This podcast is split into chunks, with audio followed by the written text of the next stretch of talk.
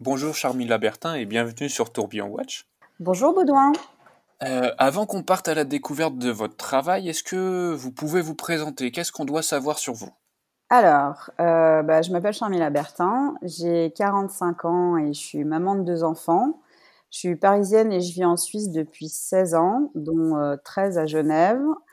Et ça, c'est pour la partie perso. Et pour la partie professionnelle, je suis journaliste spécialisée en horlogerie depuis 9 ans et rédactrice en chef depuis 5 ans de The Watches Magazine, qui est un trimestriel euh, qui est traduit en quatre langues et euh, distribué, si ma mémoire est bonne, dans 24 pays. Voilà. C'est pas mal. Ouais, c'est pas mal. C'est pas mal du tout. Euh, comme vous le disiez, ça fait du coup 9 ans que vous êtes dans cette presse spécialisée. Comment vous, vous avez découvert l'horlogerie? Est-ce que c'est quelque chose qui, qui a toujours euh, été présent dans votre famille ou pas du tout? Ou Comment vous en êtes arrivé à, découvrir l'horlogerie? Alors, en fait, euh, mon premier contact avec l'horlogerie, euh, c'était quand j'avais 7 ans. mon père m'a expliqué, je ne sais plus pourquoi, comment c'est venu sur, dans la discussion, la différence entre un mouvement à quartz et un mécanique. Et il m'a expliqué la différence entre un automatique et un manuel. Moi, je trouve ça déjà fascinant en n'ayant que 7 ans euh, que, que le mouvement du poignet euh, fasse vivre une montre. Et en fait, ça correspond à l'âge 7 ans où j'ai eu ma première montre qui était, bon, c'était rien de glamour, hein, c'était une petite Casio avec un affichage numérique. Euh, j'ai eu une deuxième Casio et puis après la troisième montre que m'ont offert mes parents, je devais pas avoir 10 ans, c'était une montre à aiguille parce qu'ils trouvaient que l'affichage numérique c'est sympa, mais qu'il fallait que j'apprenne à lire l'heure avec des aiguilles. Et euh, après, vers 12 ans, je me suis mis à collectionner les swatchs. En plus, j'avais un papa qui voyageait beaucoup, donc il passait souvent dans des duty free. très pratique. Ouais, très pratique. Donc du coup, j'avais euh, j'avais quasiment à chaque retour de voyage euh, une petite swatch qui m'attendait. Et euh, ce qui est rigolo, c'est que la collection de swatch, euh, bon, je sais pas où sont mes swatchs maintenant, quelque part dans une cave, puisque j'ai pas mal déménagé. Mais ma fille euh, collectionne les swatchs aussi maintenant, depuis quelques années, ah. et elle a une trentaine ou une quarantaine de swatchs. D'ailleurs, on sait pas dans quoi les mettre parce que.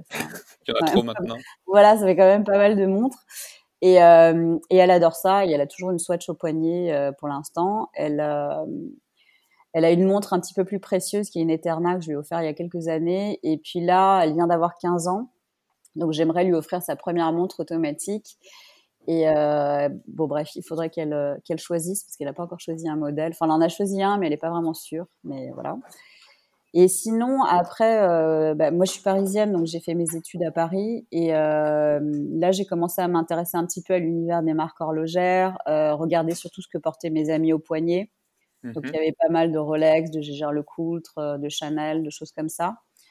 Et mais c'était plus la partie esthétique de la montre parce que j'avais pas vraiment de connaissances techniques et j'avais pas non plus l'envie d'approfondir cette partie technique.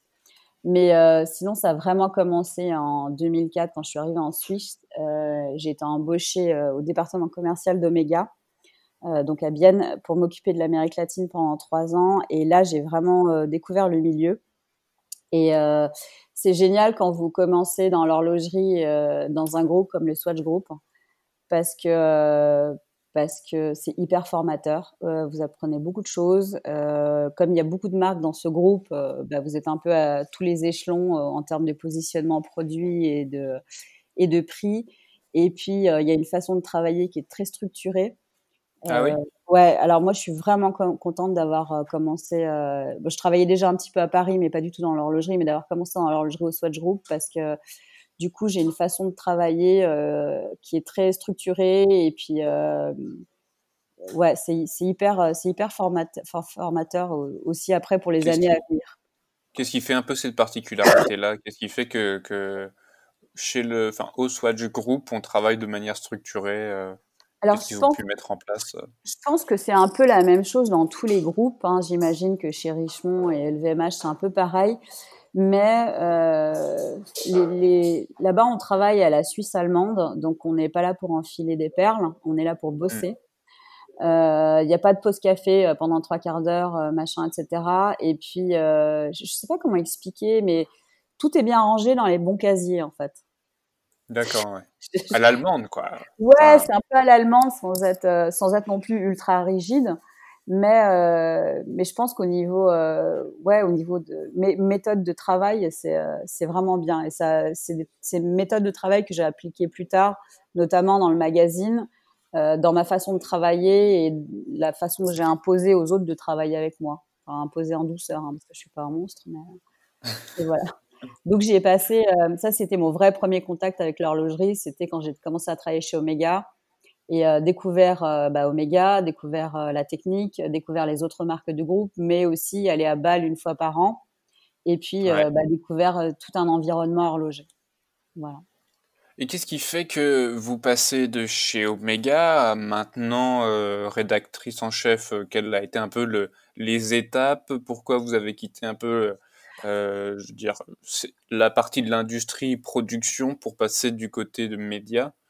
Quelle a été un peu la, la bascule euh, et les étapes de cette bascule? Alors j'ai jamais fait comme euh, tout le monde de toute façon, apparemment, mais euh, parce qu'à la base je suis traductrice interprète, hein, donc ça n'a strictement rien à voir avec tout ça. D'accord, oui.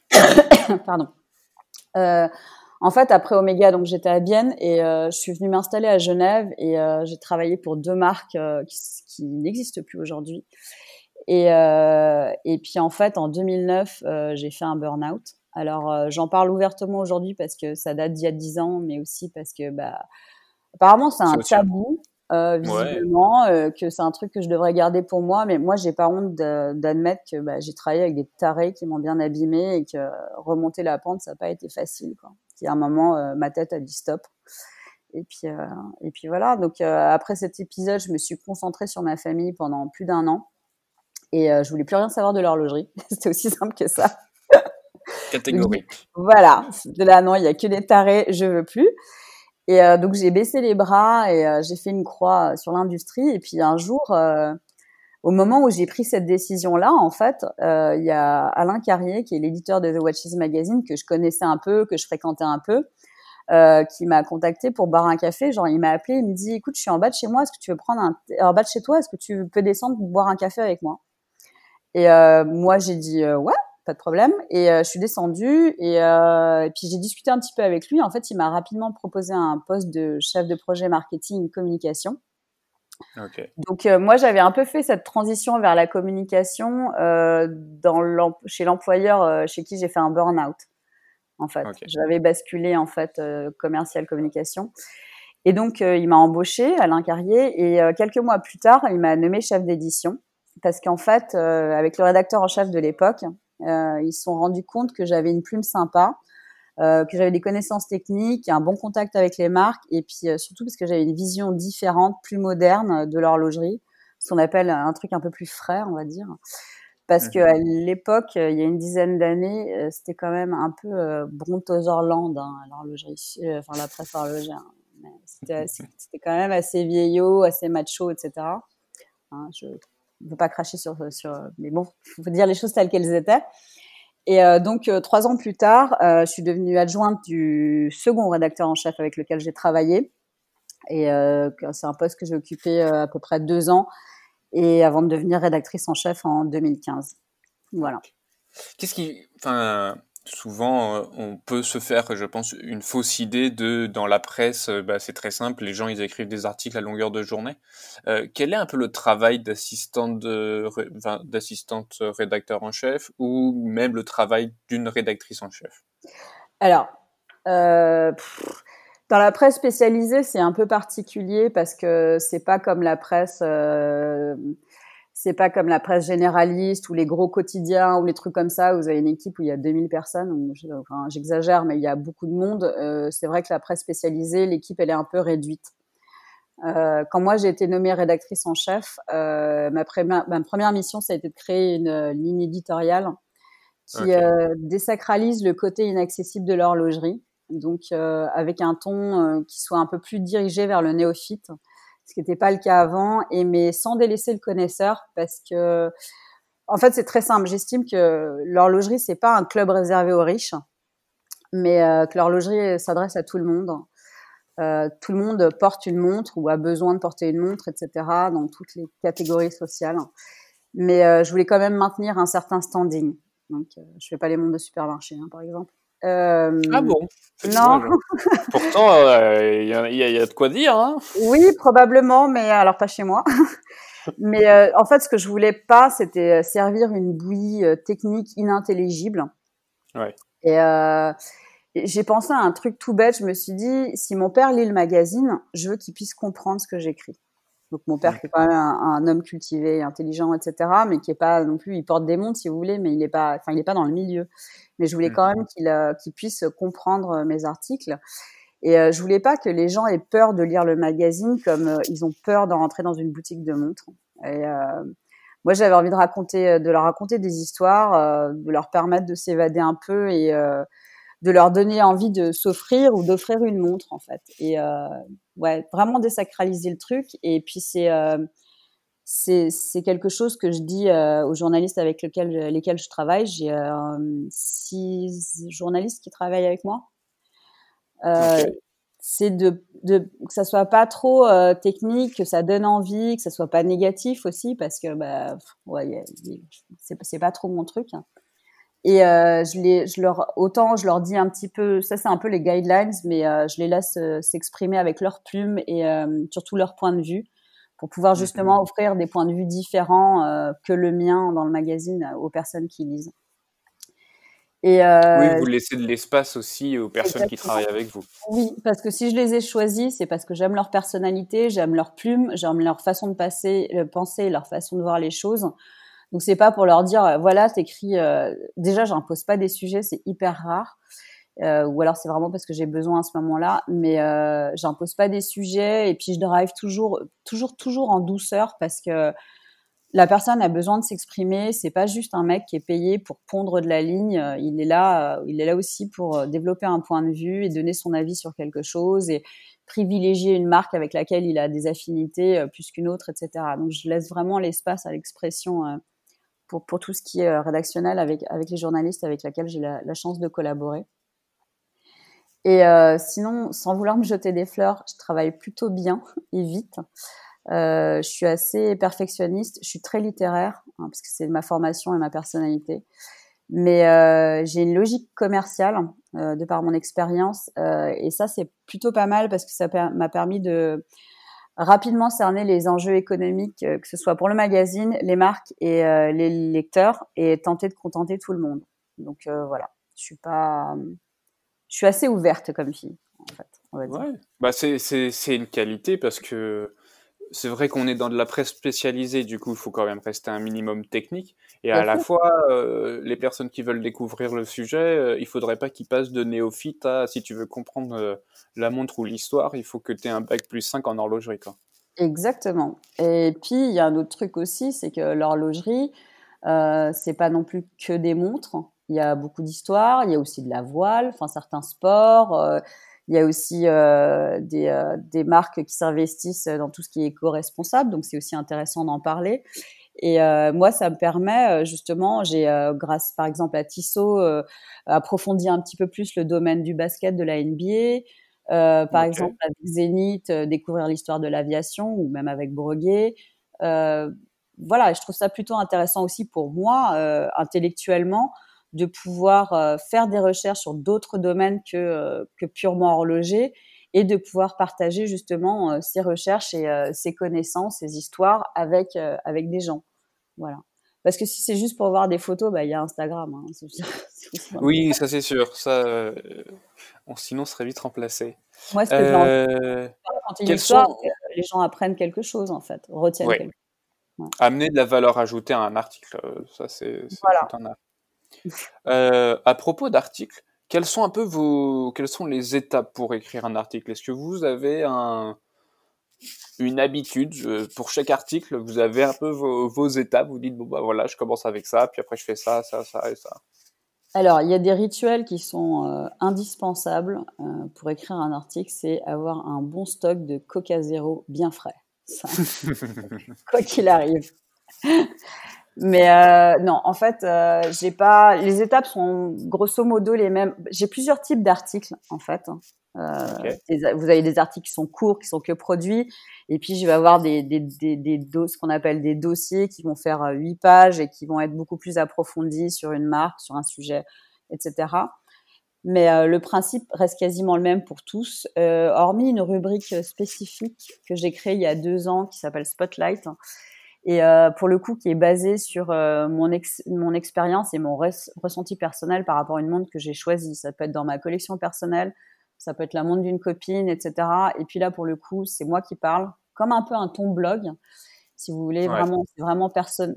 Mon rapport avec la montre, comment elle, je vis avec elle, comment elle vit avec moi. Et puis les photos, c'est mon mari qui les prend. Euh, donc qui n'est pas photographe mais qui fait un peu de photos. Et donc c'est vraiment moi sur la photo. Euh, c'est pas les photos PR que vous allez recevoir avec les dossiers de presse. C'est vraiment des trucs personnalisés. Bref, ça je ferme la parenthèse. Mais pour revenir à un article en général, euh, je choisis toujours des modèles récents, euh, ceux qui m'ont tapé dans l'œil, euh, en tant que journaliste, mais aussi en tant que commercial et cliente. Alors moi, j'ai toujours en tête cette triple, cette sorte de triple casquette hein, sur la tête. Parce que pour moi c'est vraiment fondamental. Donc je dois parler en tant que journaliste parce que bah, voilà, je dois parler d'un truc que j'approfondis un peu. En tant que commercial parce qu'il faut que la montre euh, à la fin, mon but, c'est que quelqu'un il a acheté dans, dans une boutique. Mmh euh, parce qu'on est quand même un levier commercial. Et puis en tant que cliente, parce que je suis moi-même cliente et que je me dis, euh, enfin, toi, si demain tu avais les 5000 francs qu'il faut pour acheter cette montre, qu'est-ce qui te plairait, etc.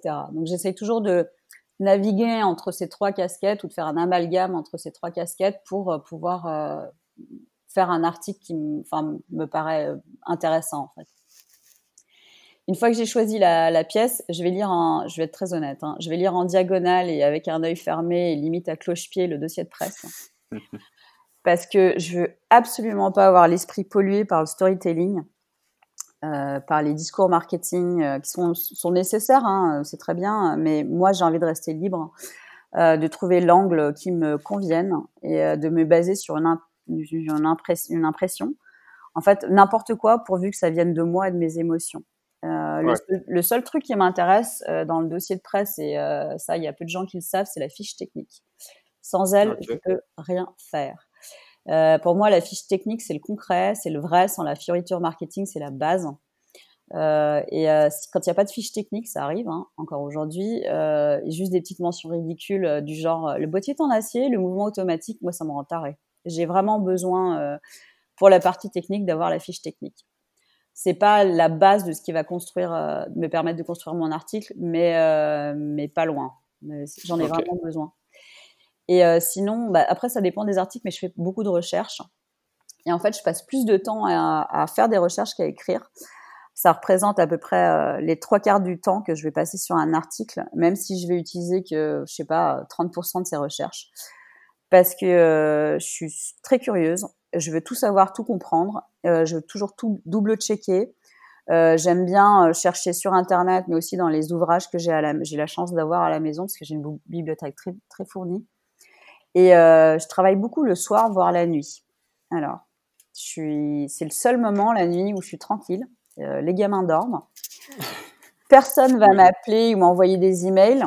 Et euh, surtout, bah, c'est vraiment le moment où mon inspiration déploie ses ailes, vraiment où je me débride d'un tas de choses. Et bon, le lendemain matin, j'avoue que je suis pas super fraîche. Hein. Mais euh, surtout qu'en ayant des enfants, je peux pas faire la grasse matinée jusqu'à 11 heures. Mais, euh, mais voilà, je travaille beaucoup la nuit. Et il y a une marque sur laquelle j'aime beaucoup écrire, euh, et principalement la nuit, c'est Breguet. J'ai une admiration, mais juste immense, pour la dimension historique, technique, esthétique qui anime Breguet. Quand j'écris sur cette marque-là, c'est dingue, hein, mais je suis littéralement dans un état second. Euh, pour moi, c'est magique, c'est intense. Et euh, j'écris, je sors de temps en temps sur la terrasse pour fumer une cigarette, comme vous le savez. Et euh, quand je lève la tête, euh, une fois que l'article est terminé, euh, donc il commence à faire jour, et euh, moi je suis toujours surprise de constater que je suis pas au 19e siècle à Paris avec Abraham Louis Broguet, mais en 2020 euh, dans un monde qui marche un peu sur la tête. Et il y a un moment, il y a un sentiment de soulagement et d'émerveillement et de, je me sens repu en fait de cette nuit créative. Donc je prends pas de drogue, hein, à part du Coca Zéro. Et, mais je me sens à la fois béate et, euh, heureuse euh, de, terminer un article sur, euh, sur Breguet. C'est, c'est, un sentiment qui est vraiment phénoménal. Et il n'y a pas beaucoup de marques qui provoquent euh, ce genre d'effet chez moi. Euh, mais en dehors des brogués, euh, j'aime beaucoup écrire sur Jacques Edro, qui est ma marque chouchou, ou Zénith, ah ouais. ou Zénith qui, qui sont des marques qui possèdent une histoire forte et ça titille mes émotions et ça me procure un plaisir immense. C'est vrai que c'est, alors pour, pour Jacques et pour Breguet, c'est deux maisons majeures avec déjà quelques années d'existence euh, dans, dans, leur, euh, dans leur livre. ils, ils ont, ils ont vécu, quoi. Exactement. Alors, Jacques Edro, moi, j'ai euh, j'ai même pas besoin d'avoir des notes, si vous voulez. Je peux, les yeux fermés, écrire quatre pages dessus. Ah. Ça, ça, montre quand même la maîtrise du sujet, de, que vous êtes énormément intéressé sur la chose. Oui, c'est honnêtement Broguet et Jacques Edro. À, part du, à, partir du moment où il y a une dimension historique qui est forte, que c'est des marques euh, qui, euh, je sais pas comment dire, le, design me parle et euh, pour moi c'est super facile d'écrire sur ce type, enfin facile d'écrire sur ce, ouais, d'écrire sur ce type de marque sans, sans avoir besoin de faire 14 heures de recherche et de me prendre la tête et machin, etc. J'ai juste, en fait, c'est juste l'écran ouvert sur un Word et puis mon clavier et puis c'est parti. Puis c'est parti, ouais. Ça, c'est vraiment On se jette un petit peu euh, la, la, montre on fait OK, ah tiens, ah, il y a ça, et puis hop, c'est parti. C'est euh, ouais, c'est un peu ça. En fait, les seuls moments où je vais faire des recherches, c'est pour m'assurer que j'ai bien mis la bonne date, euh, des trucs comme ça, des trucs un peu plus concrets, et puis aussi la, fameuse fiche technique. Mais sinon, le reste, j'ai pas besoin de notes hein, pour ça. quand on regarde un magazine, il y a toujours euh, bah, des articles qui sont dedans. Et j'avais une question, qu'est-ce qui fait, qu'est-ce qu'il faut faire pour qu'un article d'une marque paraisse dans votre média?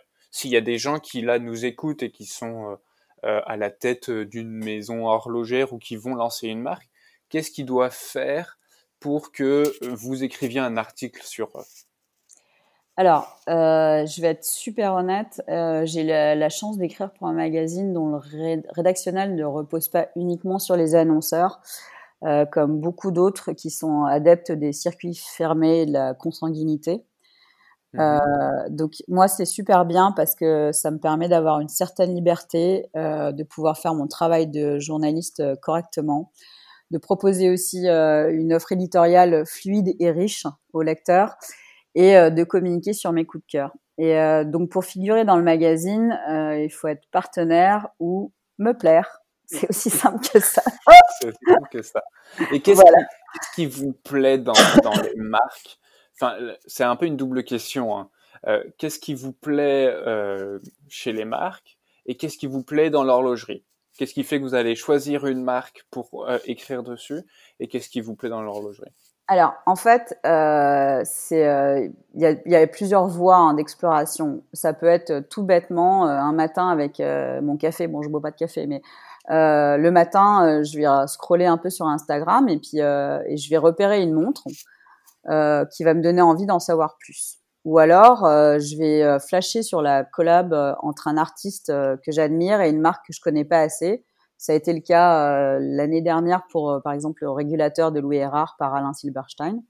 Donc mhm. lui, c'est un artiste euh, que j'aime beaucoup. Et puis, je connaissais pas bien Louis Erard jusqu'à maintenant. Et puis, la montre, elle m'a juste tapé dans l'œil. Ou tout simplement, je vais rencontrer quelqu'un qui vient de créer une marque dont les produits sont intéressants. ça a été le cas pour, je sais pas si vous connaissez la marque Riskers. si, si, si, si, si, si, oui, si, je vois. Alors, euh, dernièrement, c'est le dernier euh, exemple que j'ai en date, en tête en tout cas.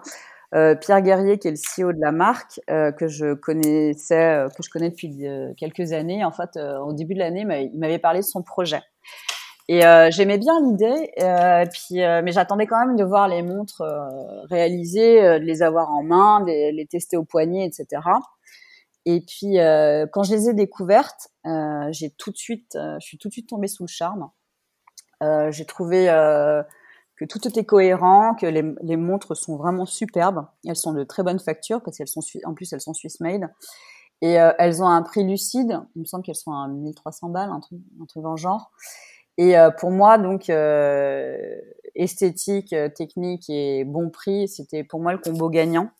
Donc j'ai été tellement séduite que non seulement j'ai écrit un article, mais en plus, bah, je suis désormais propriétaire, l'heureuse propriétaire d'une prologue donc en général, si une montre me plaît au point que j'écrive un article et que je m'achète la montre derrière, c'est que, que voilà, ça a été aussi le cas. Quelque pour chose, quoi. Voilà, pour la Louis Erard euh, de par Alain Silberstein, euh, je l'ai aussi en, personnel. Je me la, la suis offerte après. Enfin, c'est mon mari qui me l'a offerte. Et euh, donc en fait, c'est euh, c'est aussi simple que ça, et ça peut être parfois encore plus simple parce que je vais encore parler de mon mari, mais par exemple, et lui, bah, il va faire des recherches ou il va tomber sur une marque, il va découvrir une marque qui, que, dont il va me parler le soir. Et puis, moi, je vais creuser un peu de mon côté, puis je vais constater que bah, c'est intéressant, qu'il y a peut-être matière à écrire un article. Et ça a été le cas mais il y a super longtemps sur Marchlab, par exemple, ou Jungans, des marques que je connaissais pas ou je connaissais pas bien, etc. Et puis c'est lui, dans une discussion informelle, familiale, comme on peut en avoir tous, qui va m'en parler. Et puis euh, là, je me dis, ah, mais ça peut être sympa et tout. Voilà. Donc moi, je suis une véritable éponge. Euh, je scanne les réseaux sociaux, j'observe tous les poignets, euh, même les gens dans la rue, hein, si vous voulez. Je, regarde tout. Et puis parfois, ça m'arrive d'embarquer la montre d'une copine parce qu'elle me plaît et que j'ai envie de la tester. Alors, je l'ai fait avec ma copine Ophélie pour une Bulgarie. Je l'ai fait avec Victoria chez Zenith et puis plus récemment avec une de mes meilleures amies, Emmanuelle, pour une Chanel. Mais euh, il y a juste, je veux juste préciser parce que c'est important que tout ça, ça donne pas nécessairement lieu à un article. Pour moi, s'il n'y a pas d'émotion, si le produit est pas fiable, si la marque est pas crédible, enfin si je le sens pas, euh, si ça me convient pas, j'écris pas. C'est euh, hmm. c'est pas une promesse en fait. C'est pas parce que euh, je vais tester. Non, il faut aussi avoir des arguments en tant que marque, dire ce que je propose. Déjà, tant mieux si ça vous plaît, mais en plus, on a bien fait notre métier. Euh, euh, les composants sont bons, le mécanisme est bon, euh, l'offre qu'on fait est bonne. Mm. Euh, voilà, il faut, faut vraiment que ça soit. Enfin, il en, il en va un peu de ma crédibilité en tant que journaliste, donc je vais pas faire plaisir à quelqu'un en portant sa montre que je trouve au final naze, inconfortable, moche, enfin tout ce que vous voulez. Et puis, et puis un article après. Je veux dire, il faut vraiment que, que je trouve ça intéressant. Mm. et que j'ai envie de justement de, de partager euh, de partager ce que j'ai euh, ce que j'ai découvert avec avec euh, avec les autres. Et du coup, qu'est-ce qui vous plaît dans l'horlogerie? Pourquoi vous continuez à être euh, dans ce milieu-là, dans, cette industrie-là? Alors, euh, c'est vrai que j'avais dit que j'avais fait un burn-out où je l'ai pu parler d'horlogerie. Euh, L'avantage, en fait, quand vous êtes journaliste par rapport à quand vous travaillez dans une marque, c'est que vous avez vraiment une vision à 360 degrés euh, de, de, tout ce qui se fait dans l'horlogerie. Mmh. Euh, et vous avez une certaine liberté et, euh, et, je trouve ça plutôt intéressant. Pour moi, c'est un peu difficile d'expliquer euh, une passion hein, parce qu'il y a pas mal de choses qui me plaisent dans l'horlogerie. Déjà, comme je vous ai dit, quand j'étais petite, déjà, j'étais fascinée de, de, savoir que ces petites choses prennent vie grâce à ma vie à moi, en fait, parce que je suis en mouvement. Moi, ça me fascine. Il y a aussi la discipline, la connaissance, l'esprit d'innovation qu'il faut avoir pour réaliser ces, montres. Et euh, le fait bah, qu'elle cache, qu'elle découle en fait d'un savoir-faire ancestral. Et puis tout simplement pour le bijou que, que, que, c'est une montre. Je suis aussi très admirative des métiers d'art, de tout ce qui est travail artisanal, de la recherche créative. Et euh, bah, comme je vous ai dit plus tôt, moi j'adore l'histoire avec un H majuscule. J'adore les histoires. Euh, j'adore qu'une montre me renvoie à un moment de ma vie, euh, mmh. qu'elle euh, qu'elle attise mes souvenirs ou mon imagination, enfin qu'elle provoque quelque chose en moi. Et j'adore moi-même raconter des histoires. Il y a un truc qui est super simple, c'est les montres, c'est de l'émotion euh, pure. Et moi je carbure à l'émotion. Je suis quelqu'un de très émotif. Je carbure à l'émotion. Eh avec le Coca Zéro. Avec, oui, avec le Coca Zéro. Exactement. Vous avez tout compris. Et en fait, j'aime bien aussi euh, le lien, parce que c'est important de le dire, euh, que, j'ai avec certaines personnes dans le milieu. Le fait de pouvoir collaborer intelligemment avec certaines marques, d'échanger des points de vue, etc. Et puis, bah, grâce à l'horlogerie, j'ai rencontré ma meilleure amie Caroline et puis ma bande de super copines les plus proches comme les doigts de la main. Donc on est cinq et sur les cinq, il y en a quatre qui travaillent ou ont travaillé dans l'horlogerie. Donc ça m'a quand même apporté, c'est quand même des l'horlogerie, c'est quand même des jolies rencontres. Et euh, bon, j'aime pas tout dans ce milieu. Hein, je vais pas non plus, on n'est pas dans le monde des bisounours. Et je suis pas une imbécile heureuse. Mais euh, moi, quand j'aime, c'est comme avec les gens, je le fais avec tout mon cœur. Et euh, je pense, en tout cas, je l'espère que ça se ressent dans mes articles. Euh, ça, on, en laissera juger euh, les gens qui nous écoutent et qui iront après lire vos articles. Mais personnellement, moi qui ai déjà lu vos articles, c'est vrai que il y a une émotion au moins dans, dans l'article qu'on ne retrouve pas forcément dans d'autres. C'est super gentil, Baudouin. Merci beaucoup. Bah, Là, j'ai pris une gorgée de coca zéro histoire de me remonter. Euh, non, mais c'est vraiment gentil. Pour moi, c'est important. Oui, et je pense que, que ça change. Alors, euh, on arrive sur une autre question euh, qui, va parler de l'évolution euh, un peu de, ce milieu-là. Ça peut être à la fois le comment vous, vous avez vu ce milieu de l'horlogerie, à la fois presse et entreprise, évoluer depuis que vous êtes dedans? Alors moi, quand j'ai commencé chez Omega, donc c'était deux ans avant la naissance de Facebook, parce qu'il me semble que Facebook est né en 2007. Et euh, à l'époque, les outils de communication étaient plus traditionnels, avec une portée plus restreinte. Et, euh, et aujourd'hui, c'est, euh, enfin, en dix ans, même pas dix ans, ça a complètement changé. Aujourd'hui, si une marque n'a pas de compte Instagram, c'est qu'elle vient de Mars. Enfin, je sais pas. Ou elle est extrêmement brillante et elle a un plan de communication que personne ne, ne pense faire. Mais même pas parce que si Rolex c'est récent, mais si Rolex est sur Instagram, euh, je, je vois pas quelle marque ne pourrait pas être sur Instagram. Enfin, j'ai du mal à le concevoir en tout cas. Il y a probablement, hein, mais. Et en fait, donc il y a, j'ai pu constater qu'il y a un virage numérique qui a été opéré par le secteur il y a quelques années. Et, euh, et ce, je tiens quand même à le souligner bien après tous les autres secteurs du luxe parce que étrangement dans l'horlogerie, on aime bien être en retard. Mais, euh, mais je trouve que ça n'a pas toujours été fait intelligemment. En fait, euh, il y a eu un espèce de sursaut, d'excitation. Euh, les, marques se sont rendues compte qu'il fallait absolument draguer les millennials et faire appel. Enfin, moi, ça me fait rire. Ça m'a fait rire à l'époque, ça me fait toujours rire.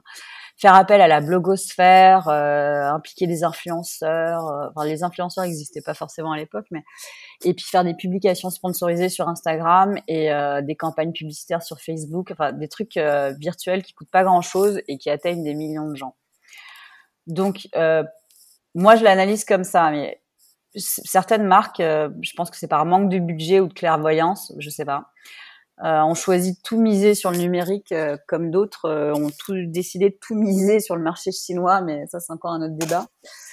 Et, de délaisser la presse traditionnelle et bah, de se couper d'une partie de, leur clientèle. Et le truc, c'est que mettre tous ses œufs dans le même panier, c'est pas malin. Surtout quand le panier en question, il est tenu soit par des gamins de 15 ans qui vivent à l'autre bout du monde et qui ont juste les moyens de se payer une trotteuse et encore, ou simplement par des, euh, des bots, hein, des robots. Et euh, donc, générer des likes, c'est super cool, mais euh, vendre des montres, c'est mieux. Donc, une de et je, ouais, mais je, pense que c'est quand même le but principal hein, d'une marque de montres. Et perso, j'aurais alloué un budget pour les réseaux sociaux tout en conservant celui de la presse écrite. Mais pas que, enfin, tu vois, que, les deux aillent ensemble, en fait, que l'un complète l'autre, etc. Ils sont pas contradictoires, oui. Exactement. il y a des marques, elles sont dit non, mais maintenant on veut que du numérique. Ok, d'accord. Euh, donc euh, aujourd'hui, euh, c'est bien, hein, les informations, elles sont disponibles en genre deux temps, trois clics. Et donc certaines marques peuvent plus trop non plus servir de blabla aux clients et aux clients potentiels. Mmh mais mais je je pense que quoi qu'on puisse penser, euh, la, presse spécialisée joue tout de même d'une bonne réputation et ça reste quand même la partie entre guillemets sérieuse dans tout ce foisonnement de hashtags en fait. Oui, euh, et, aussi ce que, ce que je vois, euh, c'est lorsque on passe devant un kiosque ou un truc et qu'on voit ces journaux-là, on sait que on va avoir l'information sûre, ou en tout cas euh, l'information qui, qui est donnée et euh, a été vérifiée et tout. Il y a une autre valeur que euh, je suis sur mon téléphone, je vais sur Insta, ah, elle est sympa, swipe up pour avoir l'article. Ouais, bon, bah très bien. Je regarde, j'ai pas la même relation avec le produit. Non, je pense qu'il y, y, a aussi. Euh, je, presse pour ma paroisse, hein, mais je pense qu'il y a quand même aussi une, une, valeur qui est différente. Là, le, magazine, vous l'avez en main, vous pouvez le feuilleter, vous pouvez le prêter, vous pouvez le relire, vous pouvez le mettre dans votre bibliothèque. Euh, c'est pas la même chose où vous pouvez faire comme mon petit frère, euh, vous découpez les publicités ou les articles qui vous intéressent et vous les collez sur les murs de votre chambre, en disant quand je serai plus grand, je m'achèterai celle-là. Mais euh, je, je, sais pas, pour moi, la presse écrite, mais même pas nécessairement que horlogerie, mais la, la presse écrite, elle a quand même un poids euh, qui est, euh, qui, pour moi, plus, plus important que, que la. Plus durable, je dirais. Ouais, il est plus durable, il est, c'est plus sérieux, c'est Enfin, on va pas se mentir, hein, euh, tout le monde est super content d'avoir un post Instagram, machin, etc. Mais enfin, les marques, elles sautent au plafond quand elles ont un article dans la presse écrite, parce que là, vous êtes vraiment validé quand vous avez un article dans la presse écrite. Ça, c'est sûr. Voilà. Avec la crise actuelle et avec un peu toute toute votre toutes vos connaissances et tout, pour vous, quelle est la stratégie de communication que les marques devraient utiliser? Euh, Bon, j'ai pas de leçon à donner à qui que ce soit. Hein. Je sais que surtout en ce moment, chacun fait comme il peut. Mais euh, je pense que c'est vraiment difficile pour euh, une industrie qui était déjà pas hyper en forme euh, de se taper une crise sanitaire comme celle qu'on a là en ce moment avec le Covid.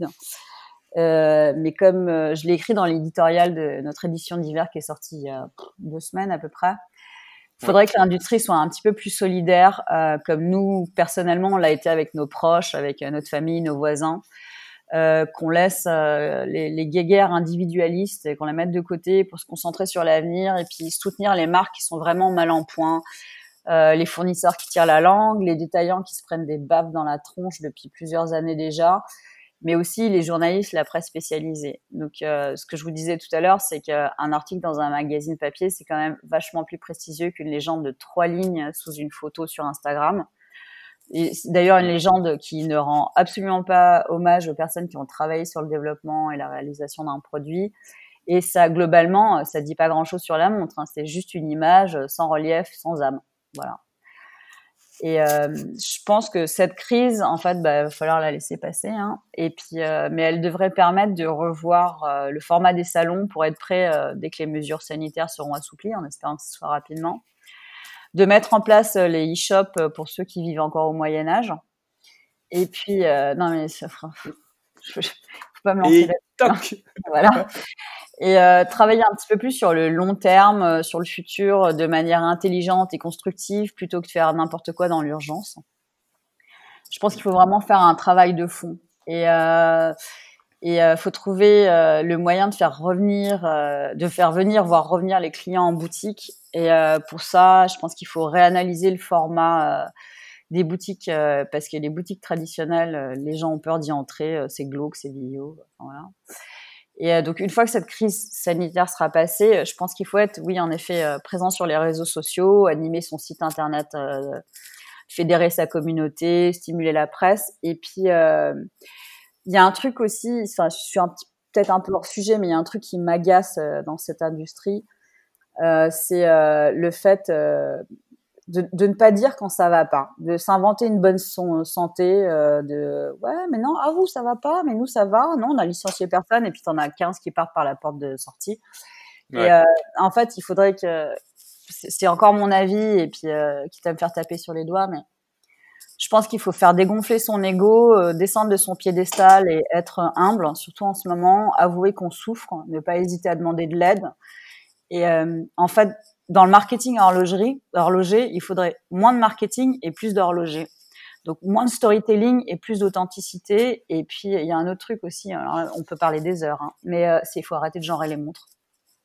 Faut arrêter. Ah ouais, ah ouais non mais faut arrêter. Alors les montres pour dames déjà en 2020 c'est juste pas possible parce que des dames à part mon arrière-grand-mère j'en connais pas. Et faut arrêter. Euh, je veux dire les gens portent ce qu'ils veulent quand ils veulent. Hmm. Euh, voilà. Les, moi, quand je tombe sur un site euh, internet et que je vois montre pour lui, montre pour elle, j'ai l'impression d'être dans les années 80. Quoi. C'est juste pas possible. C'est juste pas possible. Euh, ça les montres, les, les, le, le, genre des montres, c'est faut un podcast euh, tout seul hein, pour. Enfin, je peux vous en parler des heures. bah parfait, on a notre épisode Voilà, exactement, parce que franchement.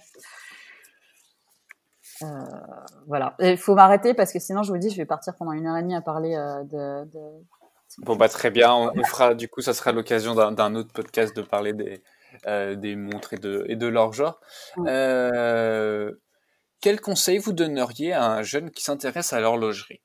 Euh, Et surtout que vous aviez dit que vous aviez une bibliothèque qui euh, bah, commençait à, à s'être bien étoffée.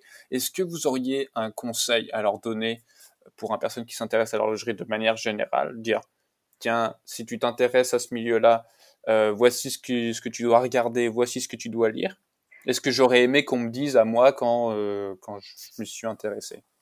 Euh, ça fait un peu la vieille dame qui donne des conseils aux gamins, mais c'est pas grave, hein, je, le, prends, je le prends bien. Euh, en fait, c'est euh, bête, hein, mais c'est de faire euh, pour n'importe quel autre, autre objet, que ce soit un vêtement ou une voiture, c'est lire la presse, effectivement, s'acheter des ouvrages spécialisés. Vous pouvez en conseiller un ou deux? Ouais, il y a l'ouvrage de Louis Nardin, mon confrère, qui maintenant travaille chez Rolex, qui s'appelle La magie des montres, il me semble. Euh, je pourrais vérifier, mais là je peux pas, mais ouais. je crois bien, ouais. Je crois que c'est ça. Euh, ça, c'est petit, c'est court, ça explique tout, c'est euh, indispensable. Et après, si on a envie de connaître un peu plus l'histoire de l'horlogerie, il y a La conquête du temps, hein, qui a été qui est sorti il y a 7-8 ans, je crois bon, il aurait fallu l'actualiser un peu parce qu'il y a des trucs qui sont qui sont un peu vieux, mais disons que ça donne des bonnes bases sur l'histoire de l'horlogerie, sur sur euh, la crise du quartz, sur euh, les développements techniques, les premiers développements techniques contemporains, on va dire, c'est plutôt intéressant. Après, chaque marque aussi produit des ouvrages plutôt pas mal. Donc après, il y en a qui se bah, qui se mettent qui s'étalent qui s'étalent un peu de la confiture sur eux-mêmes, mais euh, sinon, il y en a qui sont vraiment superbes. Euh, J'ai encore parlé de Breguet, donc euh, ceci n'est pas un podcast sponsorisé par euh, Abraham. Mais si, je veux Breguet, lâchez un billet. Mais je les aime, hein, j'y peux rien. Et, euh, et en fait, il y a un ouvrage qui a été écrit par Emmanuel Breguet, euh, qui est historien et qui est le vice-président ouais. marketing euh, et patrimoine de Breguet, euh, qui s'appelle, enfin, qui est sur l'histoire de. Bon, il en écrit plusieurs, mais il en a un écrit récemment. Je crois que c'est de 1775 à nos jours, un truc dans le genre. Je, normalement, je l'ai un peu comme livre de chevet, mais je l'ai pas sur moi. Et il est phénoménal. Et ça se lit comme un roman ou presque. C'est juste un peu pas pratique parce que c'est quand même assez balèze, euh, transporter dans son sac à main, ouais. dans le métro. Mais de toute façon, on peut pas, pas prendre le métro en ce moment, donc c'est pas grave. Mais, euh, mais non, ça c'est hyper intéressant, c'est super riche, c'est super bien documenté et, euh, et voilà. Donc, euh, lire la presse, acheter des ouvrages spécialisés, scroller sur Instagram, traîner, traîner devant les vitrines, aussi bête mmh. que ça. Pousser la porte d'une boutique. Alors, ça c'est un truc, ça fait des années que j'en entends parler et euh, je sais que c'est vrai. Les gens ont peur d'entrer dans une boutique parce que le luxe, bah, ça fait peur. Et bah non, faut pas avoir peur. Donc, faut pas euh, avoir peur. Et en plus, vous pouvez gagner un café gratuit ou un jus d'orange. Ouais, ça aussi. Euh, mais en fait, c'est simple. Hein.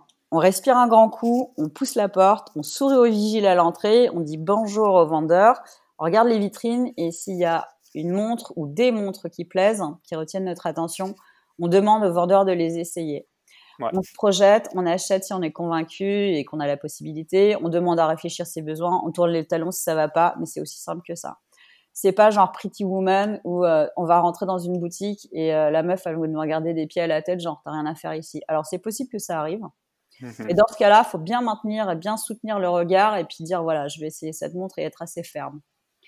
Euh, mais Tout vous avez le droit de passer devant une vitrine, d'avoir envie d'essayer une montre, même si vous n'avez même pas les moyens, mais même pas un dixième de, de, sur votre compte en banque pour l'acheter mais juste voir comment elle va sur votre poignet, si elle est confortable, si elle est bien finie, si elle vous plaît, si machin, si ceci. Vous avez absolument le droit d'entrer et d'essayer une montre. Pareil pour une fringue, pareil pour tout. Voilà. Mmh. Et euh, il y a un autre truc aussi euh, par rapport aux conseils que je pourrais donner à un jeune, c'est euh, dans l'horlogerie pour moi il y a un facteur euh, transmission qui est vraiment omniprésent, qui est hyper important. Et je pense, euh, et là je parle en tant que parent, que c'est aussi à nous, à moi en tant que maman, de transmettre ma passion à mes enfants. Moi, je le fais avec mes enfants euh, qui reçoivent une montre à chacun de leur anniversaire depuis l'âge d'un an. Donc un an, c'est petit pour une montre, je m'en fous. Un an, c'est une montre. C'est la première montre. Ma fille, je lui en achète plusieurs par année en fait. Et euh, j'hésite pas à montrer. Euh, vous voulez pas m'adopter? Ça me paraît très bien. Mais venez à la maison quand vous voulez. mais je vous achèterai que des swatchs, hein, en revanche. bon, bah, très bien, ça me va quand même. Mais en fait, ma fille qui est un peu plus grande que mon fils, j'hésite pas à lui montrer, même mon petit en fait, je montrer, expliquer les pièces que je porte. Euh, je fais lire mes articles, je demande l'avis aussi sur tel ou tel modèle. Et euh, parfois, bah, je les emmène aussi à des présentations de produits. Et euh, parce que je, pars du principe qu'une passion comme une émotion, ça se partage. Et il faut pas avoir peur de vivre la sienne et pas avoir peur de la transmettre à ses enfants. Après, il est possible que ma fille me dise un jour, écoute, l'horlogerie, moi, ça me va pas, ça me gonfle. Et c'est pas grave. Moi, j'aurais fait mon job, ma part de la transmission. Et puis, euh, plutôt, vous m'avez demandé euh, quel conseil donner à la Charmila plus jeune, c'est ça? Ouais, c'est ça. Alors, je vais être toujours très honnête avec vous et très franche. Euh, la Charmila plus jeune, donc je ne sais pas laquelle parce qu'il y en a quand même eu plusieurs en 45 ans, mais la Charmila plus jeune, à la base, elle voulait créer des vêtements et écrire des romans. ok. De qu'elle n'était pas, la Charmila plus jeune, n'était pas destinée à l'horlogerie. Mais bon, euh, les aléas de la vie ont fait que je suis ici.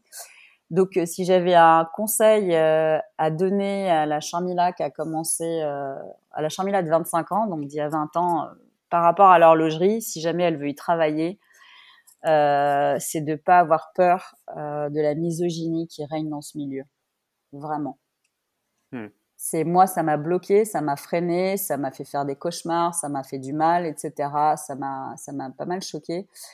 Et euh, alors l'horlogerie a un peu évolué à ce niveau-là, mais ça reste quand même un milieu un peu euh, de trucs de mecs, un peu moins, hein, j'avoue, mais euh, il y a quand même pas mal d'efforts à faire et euh, faut pas avoir peur. Faut pas avoir peur de s'imposer euh, j'ai un entretien d'embauche que j'ai passé où on m'a dit euh, c'est votre candidature est parfaite, le seul problème c'est que vous êtes une femme. Bah ouais, bah mec, ça je peux rien y faire hein, si tu veux.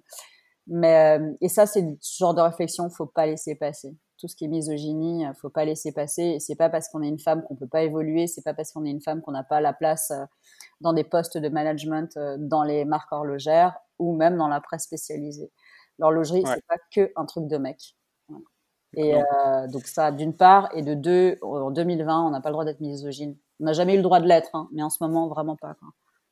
Encore moins en ce moment. Encore moins. Et la dernière question, là, il faut que vous sortiez votre boule de cristal. Pour vous, elle ressemblera à quoi la montre du futur? Alors, j'ai pas de boule de cristal, mais j'ai un Coca Zéro. Qu'est-ce que vous dit le Coca Zéro?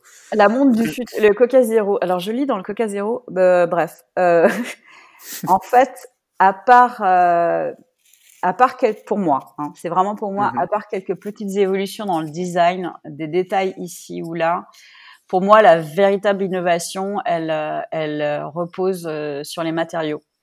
Elle passe par le développement technique.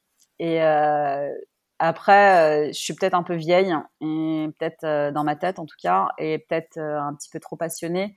Mais je vois pas la montre autrement qu'un objet rond dont le cadran affiche les heures, minutes et secondes par trois aiguilles centrales et qui est animé par un calibre mécanique. Pour moi, ça c'est une montre on a inventé plein de trucs hein, depuis les années, euh, je sais pas, 60, 70, etc. On continue quand même à avoir cette configuration euh, de lecture du temps, de, configuration de montre. Les montres de forme, elles restent quand même assez. Euh, c'est quand même un, il y en a pas énormément. Et puis, et puis, peut-être que dans le futur, ce style de montre là dont je vous parle, la montre basique ronde trois aiguilles, elle deviendra rare, peut-être culte, peut-être niche. Enfin, j'en sais rien. Hein, j'ai pas, comme vous l'avez dit, j'ai pas de boule de cristal. Mais j'ai vachement de mal à croire qu'on puisse euh, remplacer une euh, si belle tradition par des euh, machins électroniques sans âme. Et comme je vous l'ai dit plus tôt, hein, pour moi, la montre, c'est vraiment une émotion. Et à moins qu'on devienne tous des robots, il y aura toujours de l'émotion en nous. Voilà. Oui, ça c'est sûr. Aussi simple que ça. aussi simple que ça. Bah, écoutez, Toujours, voilà, ça c'est le, c'est le mot de ce podcast. C'est la phrase à retenir, c'est, c'est aussi simple que ça. C'est aussi simple que ça. Il suffit juste de après vous mettez ce que vous voulez. Voilà. Non, mais en fait, pour moi, le principal, c'est vraiment l'émotion et c'est un truc euh, dont on se déconnecte parfois dans l'horlogerie.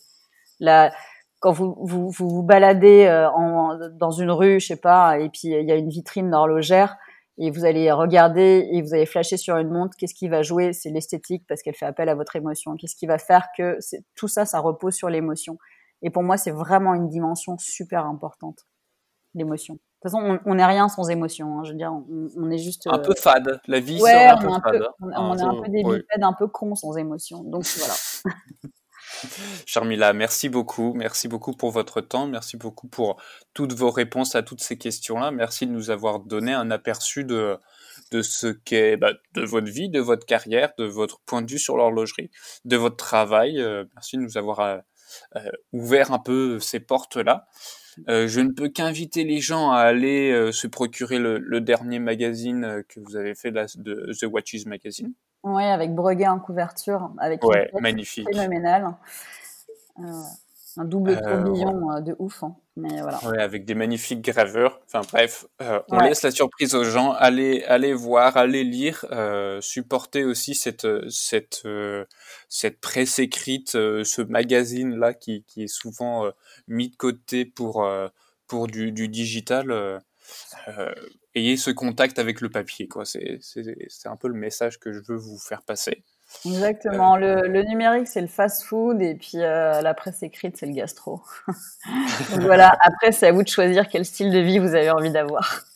Eh ben, en tout cas, euh... merci beaucoup Baudouin de m'avoir invité. Euh, merci de m'avoir permis de m'exprimer. Euh, ça me touche énormément que vous ayez pensé à moi. Et bah, puis, euh, j'espère que bah, tout le monde trouvera ça cool. Voilà. Bah oui. Alors, on invite les gens à aller vous suivre sur Instagram. Euh, c'est Charmila Bertin. Allez suivre euh, The Watches Magazine. Je crois qu'ils ont un compte Instagram. Je suis pas sûr. Oui, alors il y, a sur leur site. il y a un compte Instagram qui s'appelle euh, Watches News. C'est mhm. pas vraiment le site, c'est pas vraiment le compte Instagram du magazine. C'est plus des reshots, des nouveautés, des trucs comme ça. Mais sinon, le magazine est en ligne deux mois après sa parution euh, sur euh, le site internet watchesnews.com. Euh, vous, pouvez, le feuilleter virtuellement. c'est au bas de la page d'accueil. Vous avez les anciens numéros si vous en avez envie. Voilà. Ok, bah, écoutez, ça c'est une super info. Merci encore, euh, très chers auditeurs. Euh, merci encore de, de, nous supporter, de nous suivre, de nous écouter. Euh, vous pouvez continuer à, à, suivre nos actualités, que ça soit sur YouTube. Euh, on, on, publie quelques vidéos où c'est pour nous trouver, c'est Tourbillon Watch Media.